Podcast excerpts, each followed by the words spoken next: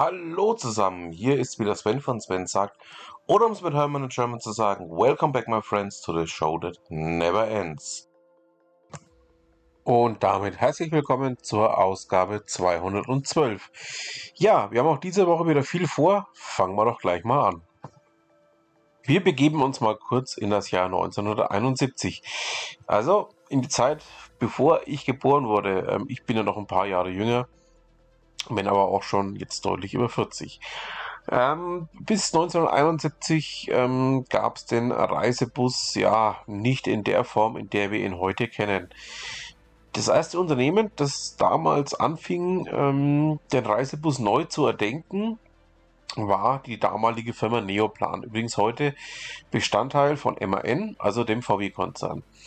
Ähm, man hat damals ähm, die bisherige, ja, ich möchte mal sagen, Holzbankbestuhlung ähm, über Bord geschmissen, hat solche Sachen, die heute selbstverständlich sind, wie zum Beispiel Lüftungen und ähnliches, ähm, das allererste Mal in einem Reisebus verbaut. Und dann auch ähm, solche Themen wie Theaterbestuhlung und so weiter und so fort. Es waren alles viele Neuerungen, die man so in der Form bis dato nicht kannte. Also ähm, man kann sagen, es gab ja vor gut 50 Jahren einen echten Quantensprung, der dazu führte, dass das Thema Reisebus und damit auch sehr, sehr viel später auch ähm, der Linienreisebusverkehr, wie wir ihn von Flixbus ähm, heute kennen, ähm, ja, doch auch ermöglicht wurde, beziehungsweise doch auch in einer Form entstanden ist, die wir so uns damals nicht hätten vorstellen können. Also wir, also die Älteren, also nicht ich, weil ich dafür auch noch zu jung, ne? Also, aber ihr wisst, wie ich es meine. Ähm, und ich dachte mir, ich packe euch mal diesen Artikel mit rein, damit ihr mal einfach auch mal den Urahnen des heutigen Reisebusses näher betrachten könnt. Ich fand es sehr spannend und dachte mir, ja, das muss ich euch definitiv zeigen.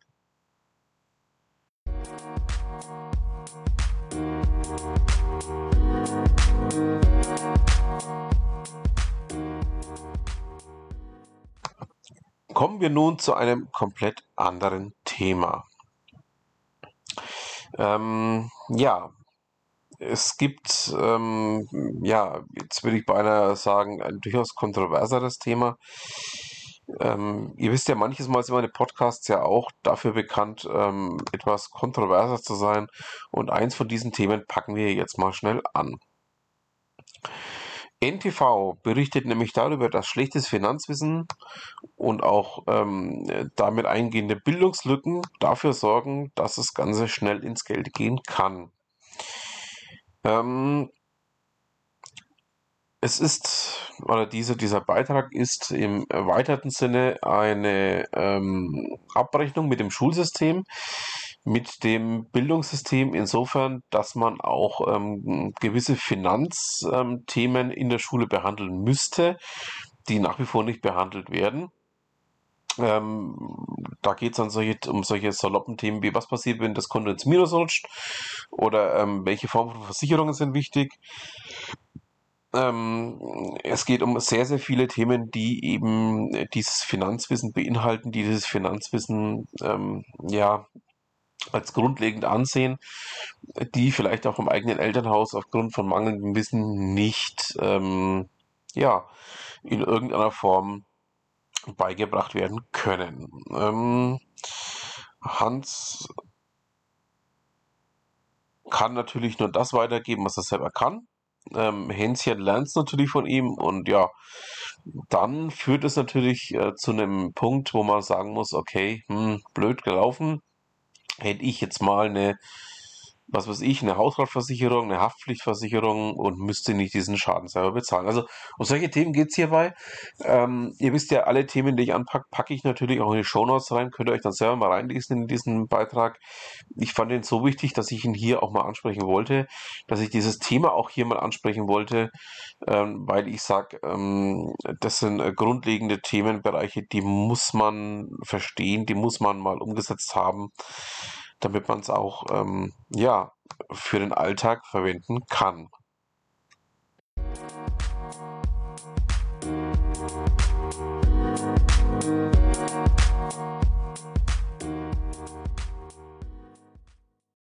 So, wenn wir schon mal bei etwas kontroverseren Themen sind, ähm, es gab einen Aufreger, was heißt einen Aufreger? Ähm, es gab etwas, was sich für mich nur bestätigt hat, nämlich ähm, meine persönlichen Nicht-Lieblinge von Fridays for Futures ähm, haben einen Nazispruch verwendet, um die SPD zu kritisieren. Es geht um nichts Geringeres als um die Aussage, wer hat uns verraten? Die Sozialdemokraten. Ähm, ja, ähm, ihr merkt schon an meinem, an meinem Tonfall, ähm, dass ich Friday for Futures eh schon die ganze Zeit für ähm, ne, in die terroristische Ecke abgleitende Organisation halte und ähm, diese Entgleisung für mich nicht in irgendeiner Form von ungefähr kommt. Ähm, es ist ähm, eigentlich nur für mich bezeichnend äh, für deren Geisteshaltung, es ist bezeichnend für deren ähm, Vorgehen und ähm, ja, ich fühle mich sehr an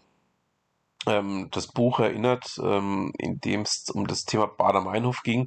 Das Buch stammt auch von niemand Geringerem als dem ehemaligen Spiegel-Herausgeber Stefan Aust, beziehungsweise Herausgeber war der, glaube ich, war, glaube ich, Chefredakteur. Aber ähm, die Anzeichen, dass man sich so weit radikalisiert und das Ganze in eine Terrorvereinigung abgleiten könnte, sind meiner Meinung nach da. Ähm, ich fordere auch aus dem Grund eigentlich schon ähm, seit geraumer Zeit, dass man das Ganze mal vom Verfassungsschutz beobachten lässt, weil ich nicht glaube, dass das ähm, ja ein gutes Ende nehmen wird. Also Ihr wisst, ich bin auch mal für Kontroverseres zu haben und das ist jetzt mal definitiv kontroverser. Ich weiß, dass viele diesen ja, Verein ähm, von Wien ist immer so schön Intelligenzverweigerern durchaus hypen. Ich hype's nicht, definitiv nicht. Ähm, auch weil ich die Gefahr sehe, dass das Ganze im Endeffekt nichts anderes ist als Ökostalinismus. Ähm, ich werfe das immer den Grünen vor, aber ich werfe es auch denen vor. Und ich halte es auch für Ökostalinismus und ähm, ja, von der Meinung lasse ich mich da auch nicht abbringen.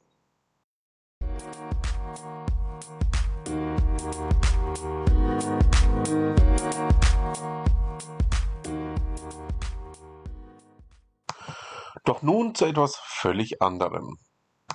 Ähm, ich habe einen Artikel gefunden, den ich euch nicht vorenthalten möchte, in dem es darum geht, ähm, was denn diese farbigen Tafeln am Straßenrand bedeuten. Ähm, da gibt es ja unter anderem diese weißen Tafeln mit Rotumrandung, es gibt die blauen Tafeln, es gibt die gelben Tafeln und ähm, ja, was bedeuten diese Tafeln, beziehungsweise auch ähm, für was stehen die? Ähm, ich habe euch den Artikel mal mit reingepackt, könnt ihr euch mal durchlesen. Ähm, ja, fand ich sehr spannend, das mal wieder vertieft zu bekommen. Ich habe das nämlich mal irgendwann im Rahmen von ähm, einem meiner zahllosen Tätigkeiten mal lernen müssen, was das alles bedeutet. Und ich denke mir, ähm, so ein bisschen Grundwissen kann ja auch niemandem schaden.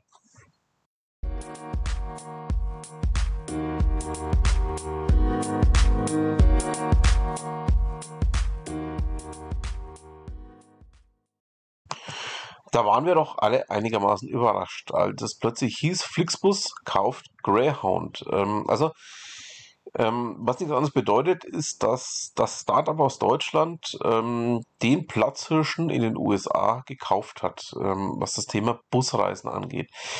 Ähm, man muss aber dazu wissen, Greyhound schwächelt seit langer, langer Zeit. Ähm, denen geht's ähm, ja nicht wirklich gut.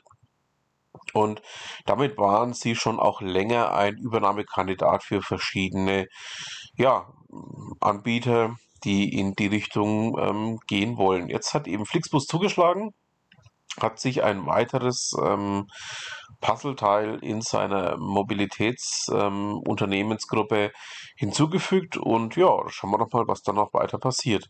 Also es fängt langsam an, wirklich sehr, sehr spannend zu werden, was Flixbus angeht oder was die Flix Mobility Group, so wie sie ja auch insgesamt heißen, angeht. Und ähm, ja, ich denke mal, da wird noch einiges nachkommen, was wir an Akquisitionen in dem Umfeld sehen werden.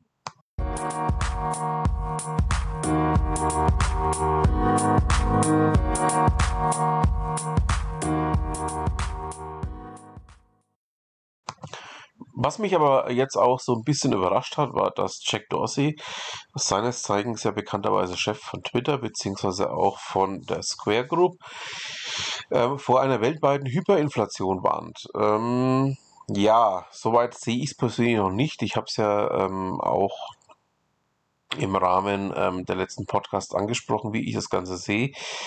Ähm, diese Inflation, die wir jetzt aktuell haben, ist meiner Meinung nach erstmal eine Bereinigung dafür, dass wir ganz, ganz lange Zeit gar keine Inflation hatten. Und ähm, es gab ja auch schon länger ähm, Anzeichen von verdeckter Inflation in Themen oder in den Bereichen, die nicht in diesem Warenkorb, der für die Messung der Teuerung verwendet wird, ähm, vorlagen.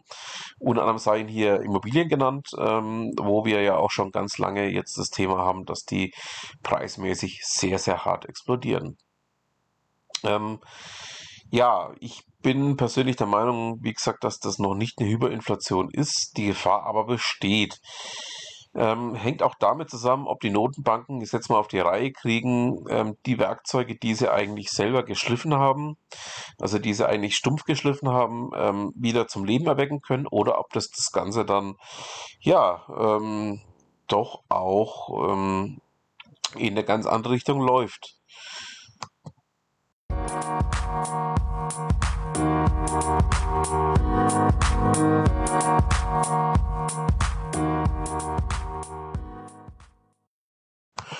Und weil wir schon bei den Werkzeugen der ähm, ja, Zentralbanken sind, der Ökonom Heinemann warnt nämlich davor, dass die EZB in eine Handlungsunfähigkeit abdriften könnte. Dieses Zeichen ähm, sieht nicht nur er, sondern das sehe auch ich. Das habe ich ja auch schon mehrfach in meinem Podcast hier erwähnt, auch in den Podcast mit Steve zusammen dass ich ähm, sehe, dass die EZB ihre eigenen Werkzeuge stumpf gemacht hat. Ähm, ja, bleibt es zu äh, überlegen, was denn da Neues passieren wird, beziehungsweise ob das Ganze dann doch in irgendeiner Form mal jetzt ähm, aufgegriffen wird von seitens der EZB. Die letzten Anzeichen, die man hier so sieht, sagen, dass es nicht passiert, dass die EZB sich wirklich in eine Form von Handlungsunfähigkeit begeben werden dürfte.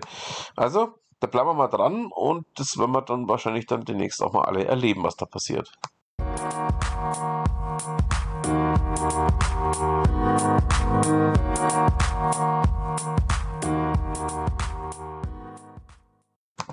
Weil ich mich ja hier in meinem Podcast auch gerne mal mit den Kryptothemen beschäftige, möchte ich euch auf einen Artikel aus der T3N hinweisen, in der es darum ging, dass man versucht hat, mit einem ähm, Kryptodienst namens Crypto Eats, einem Art neuen Essenslieferdienst, ähm, ja, eine Art Krypto-Betrug aufzubauen. Ähm, das Ganze hat so gut funktioniert, dass man eine halbe Million Dollar abgezockt hat. Und wie das Ganze funktioniert hat, könnt ihr natürlich aus dem Artikel jetzt hier mal entnehmen. Ähm, war spannend nachzulesen und ja, also ich habe die Befürchtung, dass das nicht das einzige ist, ähm, wo wir demnächst lesen werden, dass ähm, das Thema Krypto ja in irgendeiner Form ähm, eher doch auch negative Schlagzeilen machen wird. Also ich habe das so den Eindruck, das Ganze wird uns ähm, doch auch jetzt über noch einige Ausgaben hinweg beschäftigen.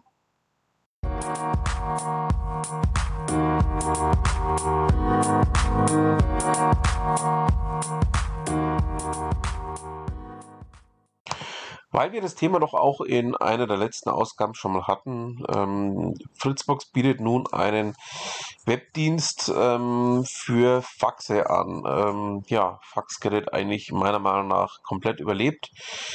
Ähm, was Fritzbox da macht oder was äh, AVM da im Hintergrund macht, ähm, ich verstehe es ganz ehrlich gesagt nicht. Ähm, ja, man hat auch ähm, die sicheren ähm, Mails im Endeffekt erstmal ja doch auch ähm, noch immer vorliegen. Man hat immer noch Möglichkeiten, was verschlüsselt zu versenden. Aber ähm, stattdessen nutzt man jetzt das im Endeffekt ähm, nicht mehr in irgendeiner Form valide Faxgerät. Also kann ich denn nachvollziehen, bin ich, wenn ich ganz ehrlich bin, ja, eigentlich eine Mischung aus überfragt und ähm, ich verstehe es einfach nicht.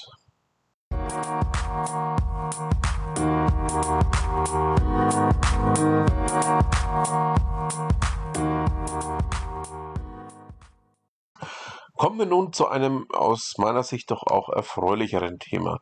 Male, ähm, ja, hat einen Akku entwickelt auf Basis von äh, Lithium-Carbon, der innerhalb von 90 Sekunden komplett geladen werden kann. Ähm, ja, das wird ein spannendes Thema.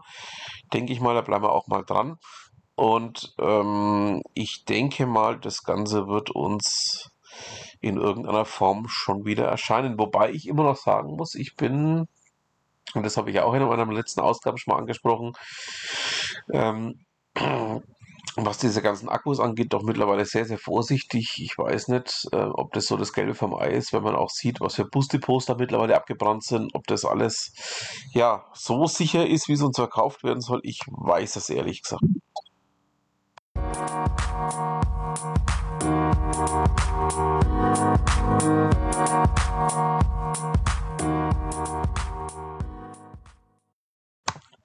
Das niederländische Gegenstück zu unserer BSI in Deutschland gibt an, dass man ähm, ja die Verschlüsselung hinter dem Autopiloten von Tesla für alle Modelle geknackt haben will. Ähm, ja, da bleibt mir nicht mehr allzu viel dazu zu sagen, außer überraschend kommt es nicht, ähm, weil man alles in irgendeiner Form irgendwann mal irgendwie knacken kann. Also ist jetzt nichts, was ich ähm, in irgendeiner Form ja als sehr überraschend empfinde, wenn ich ehrlich bin. Ähm, und ähm, ihr habt es ja schon in meiner letzten Ausgabe auch gehört, das Thema IT-Sicherheit wird uns die nächste Zeit sehr, sehr heftig beschäftigen. Und ähm, da wird definitiv noch viel nachkommen, was wir da in Erfahrung bringen werden.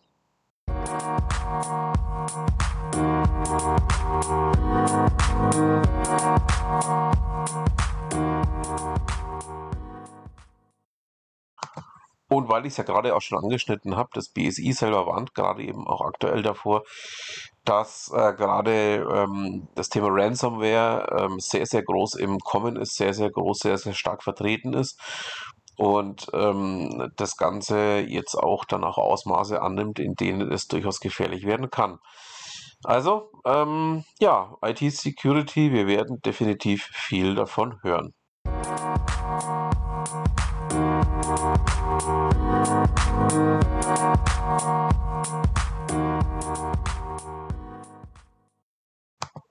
Und wie Giga berichtet, ähm, ja, wird das Thema Glasfaserausbau für den Verbraucher, für den, für den Vermieter, für den Mieter und für ähm, den Häuslebauer auch noch teurer werden. Also ähm, Jetzt der erste angesprochene Punkt ist ganz einfach das Thema Mieter, ähm, da nämlich der Vermieter jetzt auch die Möglichkeit hat, die Kosten für den Hausumbau in Bezug auf die Glasfaser auf den Mieter umzulegen. Also ähm, wird da, denke ich mal, noch einiges ähm, ja, an Überraschungen auf den Einzelnen, vor allen Dingen auf den Mieter, zukommen.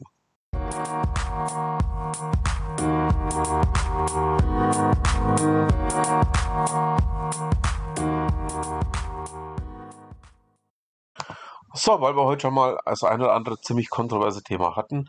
Frankreich erwägt ähm, über das Europäische Parlament oder auch über den ähm, Ministerrat die Atomenergie zur grünen Energie erklären zu lassen. Gut, ähm, dass dieser Schachzug gerade dann kommt, wenn in Deutschland keine Regierung mehr vorhanden ist. Ähm, ja, wobei da hätten sie auch die letzten 16 Jahre Zeit gehabt, weil es gab 16 Jahre ja keine vernünftige Regierung in Deutschland.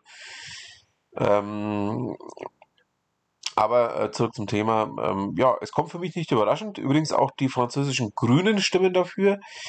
Und ja, da sind wir mal gespannt, ob Frankreich jetzt damit durchkommt. Ähm, ja, es sieht so aus, als würde es wohl so kommen. Und ähm, auch dieser Schritt kommt für mich in keinster Weise überraschend.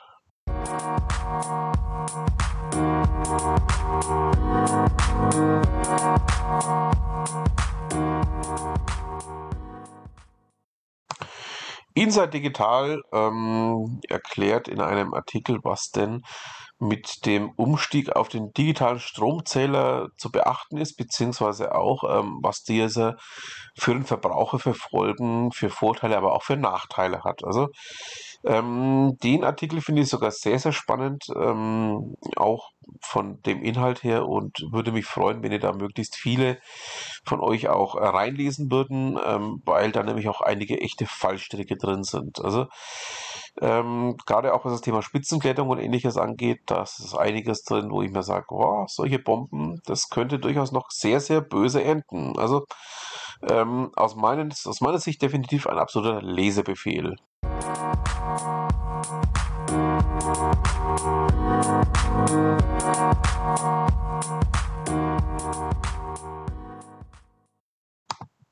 Wir sind natürlich noch nicht ganz am Ende unseres kleinen Podcastes hier. Kommen wir nun zu einem ganz festen Bestandteil dieses Podcastes, kommen wir nun zu Ute Mündlein. Wir sind ja mitten in der kleinen Serie von Ute, in der es um ja, den Fokus geht, den man auf ähm, gewisse Aufgaben legen muss. Bei Teil 2 geht es um das Thema Prioritäten setzen. Ähm, da geht es dann einfach darum, wie erhöhe ich die Anzahl von zum Beispiel Leads, wie verbessere ich die Conversation Rate, wie steige ich den Umsatz pro Kunden oder aber ähnliches. Also ähm, um es mal auf den Umsatz eben auch aufzuzeigen. Es gibt noch ganz viele andere weitere Themenbereiche, die da mal reinfallen, die wie eine Entscheidungsmatrix und ähm, welche Kriterien man da eben auch anlegt oder auch ja diverse andere Punkte. Also aus meiner Sicht ganz klar reinschauen und was für Sie mitnehmen. Und damit haben wir es dann auch für diese Ausgabe. Ich bedanke mich fürs Zuhören, wünsche noch eine schöne Restwoche, ein schönes Restwochenende, eine schöne Restwoche. Und ja, ansonsten bleibt mir nur noch zu sagen, vielen Dank fürs Zuhören und was immer Sie machen, machen Sie es gut.